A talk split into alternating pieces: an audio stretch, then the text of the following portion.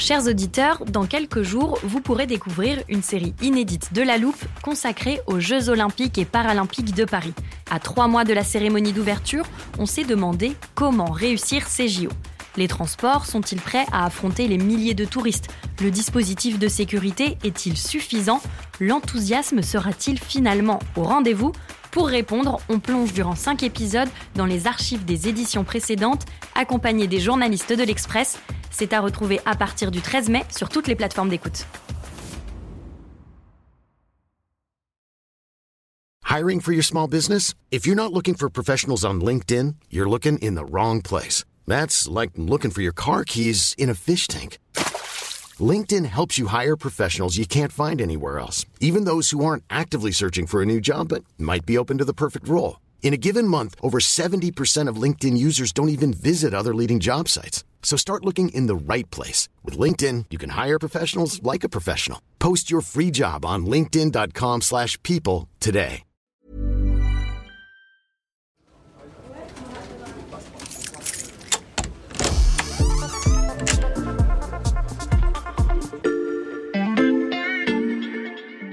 Salut, c'est Xavier Yvon. Bienvenue dans l'armoire de la loupe. Cette semaine, vous allez tout comprendre sur La niche parlementaire. Une niche parlementaire. niche parlementaire. Notre euh, niche parlementaire. La niche parlementaire. les niches parlementaires. J'accueille donc un fin connaisseur de l'Assemblée nationale, Olivier Perrou, du service politique de l'Express. Salut Olivier. Salut Xavier. Olivier, je te connais un peu, donc je fixe une règle pour ce podcast.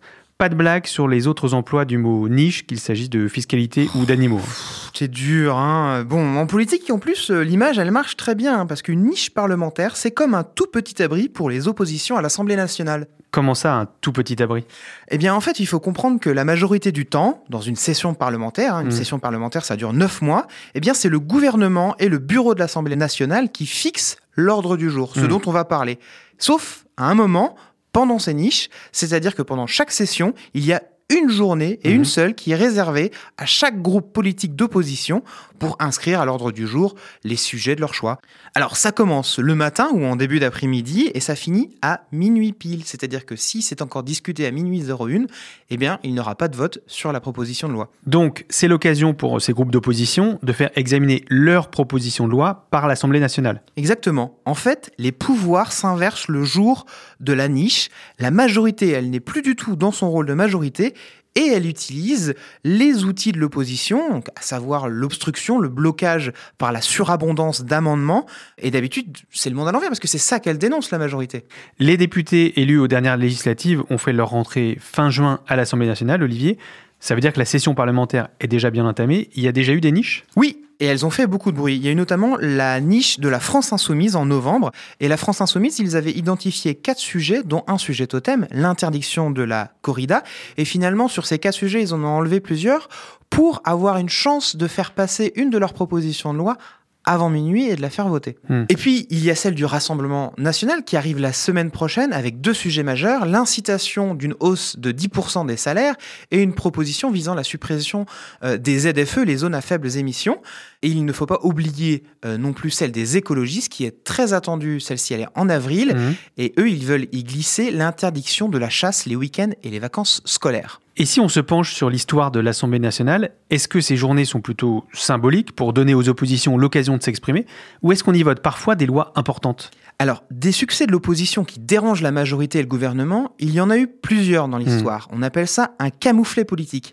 Parfois, ils ne sont pas les bienvenus, comme en 2016, le député du Rassemblement national Thierry Mariani, il met au vote une résolution qui vise à lever les sanctions économiques contre la Russie Hmm. suite à l'annexion de la Crimée.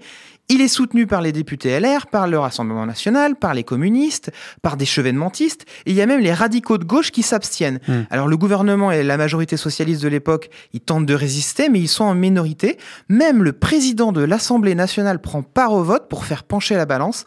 En vain, la résolution polémique est adoptée. Dernière question, Olivier. Est-ce que c'est juste une impression ou est-ce qu'on entend beaucoup plus parler des niches parlementaires depuis le début de ce quinquennat que pendant les précédents Ben, c'est une réalité parce qu'il y a une majorité relative et des oppositions beaucoup plus conséquentes, beaucoup plus nombreuses et beaucoup plus stratèges aussi Qu'il s'agisse de la NUPES ou de LR, ils accrochent l'intérêt médiatique autour de leur niche parlementaire avec des propositions très efficaces et très discutées dans l'opinion publique. Hmm. Par exemple la corrida ou les violences intrafamiliales, la chasse bientôt pour les écologistes. C'est un outil dont on va continuer à entendre parler cette année. On aura peut-être l'occasion de te faire revenir pour euh, commenter les prochaines grandes décisions de ces journées un peu spéciales. Et on a tenu tout un épisode, Olivier, sans jeu de mots, objectif atteint, bravo. Ah, il faut dire que je me suis donné un mal de chien. hein. Je reconnais bien la tapate. Voilà, je peux refermer l'armoire. Maintenant, vous êtes capable d'expliquer ce qu'est une niche parlementaire. Et si vous voulez en savoir plus, on vous a préparé une liste d'épisodes de La Loupe et d'articles de l'Express qui traitent du sujet. Les liens sont à retrouver dans le descriptif de ce podcast. Bon week-end, profitez-en pour rattraper les épisodes que vous auriez manqués. Je vous dis à lundi pour passer un nouveau sujet à La Loupe.